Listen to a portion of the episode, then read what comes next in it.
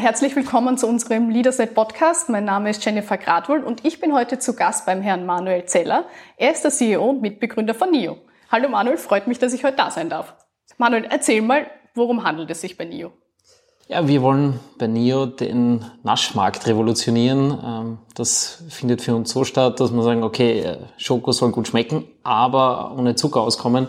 Wir wollen da auch noch einen Schritt weitergehen. Das heißt nicht nur Zucker raus, sondern alles Zuckerähnliche. Äh, deshalb sagen wir, wir sind die innovativste Formel, die tatsächlich keinen Auswirkungen auf den Blutzucker hat. Äh, und damit wollen wir die nächsten Jahre einfach punkten. Bis jetzt schaut das einmal ganz gut aus. War das schon immer deine Ambition, in diesen Markt einzusteigen oder wie kamst du zu ja, also der Anfang war relativ äh, aus einem Selbstbedürfnis getrieben. Also man kennt Cola Zero, hat sich gedacht, warum gibt's da nicht einen Schokoriegel, der auch mit äh, oder ohne Zucker auskommt. Und aus diesem Antrieb heraus haben wir uns gedacht, okay, da muss es doch was Besseres geben. Hat dann natürlich sehr lange gedauert, bis man wirklich dort war. Also es war dann relativ schnell klar, warum das noch keiner geschafft hat. Ähm, hat dann bis jetzt eben elf Jahre gedauert. Auch jetzt verbessern wir die Formel noch immer äh, wieder und immer wieder. Äh, ja, also es war nicht einfach, aber bis jetzt hat sich das ganz gut ausgezahlt und unser Riegel kommt ja tatsächlich ohne zugesetzten Zucker aus und wir nennen es jetzt dann auch ab Sommer Zero Sugar Added. Also zumindest da äh, schließt sich der Kreis nach dem Cola Zero auch hier den Schokoriegel Zero zu machen. Irgendwo habe ich nachgelesen, ein Interview, dass du gesagt hast, die Idee ist in einer privaten Küche in Wien entstanden. Ist das richtig? Die Idee ist an der Tankstelle entstanden, hat so diesen magischen Moment gegeben aus einer Frustration, wie vorher gerade beschrieben. Äh, man steht vor dem Schokoregal und denkt sich, jetzt habe ich gerade Sport gemacht, jetzt sollte ich doch irgendwas Sinnvolleres essen als wie einen Schokoriegel. Aber danach hat quasi die ganze Forschung in der eigenen Küche stattgefunden. Das war im 20. Bezirk in der Salzachstraße. Äh, wo wir uns immer wieder getroffen haben für Experimente und die haben dann nächtelang gedauert und wirklich in der privaten Küche, sie hat überall schon die Schoko geklebt. Sogar an der Türklinke ist bis heute, glaube ich, die Schoko, die haben wir dann gar nicht mehr runtergebracht. Das klebt halt extrem.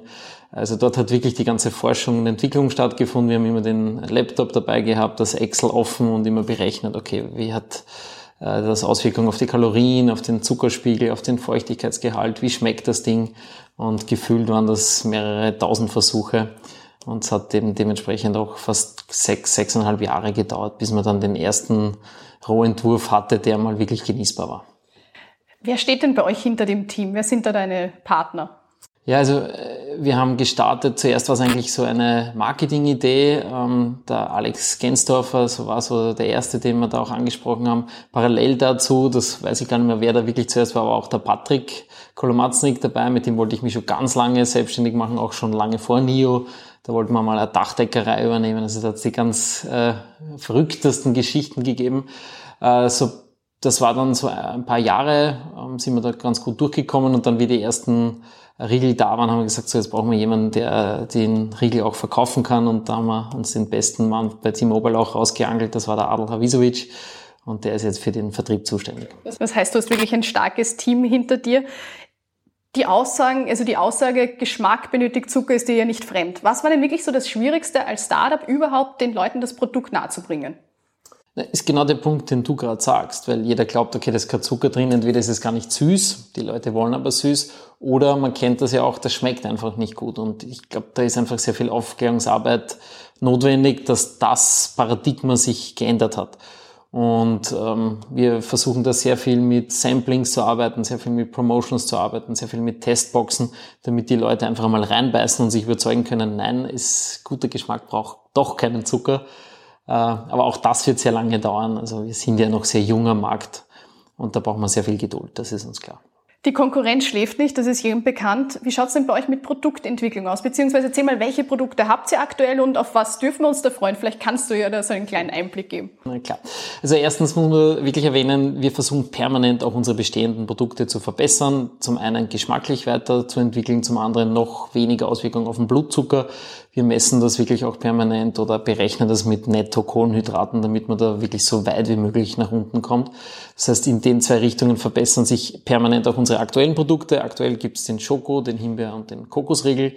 Äh, dem sollen sich bald ein Nusskaramellriegel äh, dazu gesellen. Also das wird wahrscheinlich Q3, Q4 heuer noch passieren und das ein oder andere Waffelprodukt. Äh, aber auch da darf ich noch nicht zu viel sagen, steht aber schon knapp vor der Tür. Also das werden wir auch heuer noch alles erleben. Da sind wir ganz gespannt. Was, ist denn so, was sind denn so die nächsten Schritte? Wo seht ihr euch denn so in den nächsten Jahren? Oder was wäre so deine größte Vision vom Unternehmen?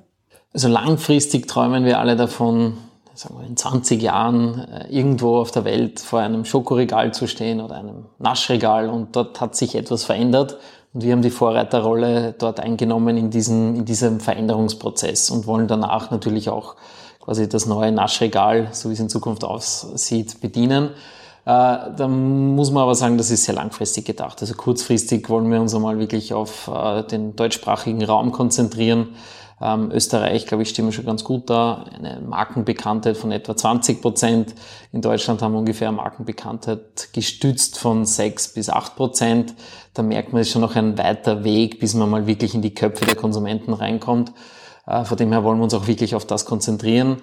Parallel vielleicht dazu auch äh, USA, dort haben wir einen äh, Lizenznehmer, der vor Ort das Geschäft aufgebaut hat. Also das ist für uns wirklich auch ein eigener Geschäftsführer dort. Es funktioniert auch sehr gut, dass man dort äh, parallel das auch aufzieht. USA natürlich auch langfristig ein wichtiger Markt.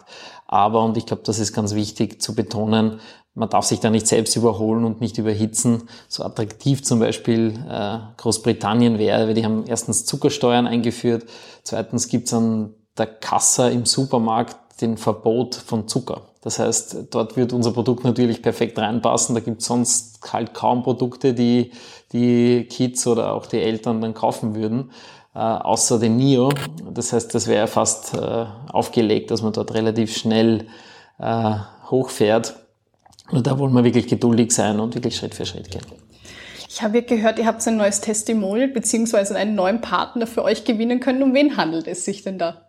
Ja, also wir haben ja immer wieder tolle Sportler bei uns. Also Sportler sind für uns ganz wichtig zu sagen, okay, dieses Paradigma, was wir vorher beschrieben haben, zu verändern, dass jetzt auch Sportler naschen dürfen. Also das wurde hin und wieder ja gefaked. Man kennt Produkte wie Sportgummi und Co. Aber jetzt ist wirklich so, äh, dass auch Sportler naschen dürfen.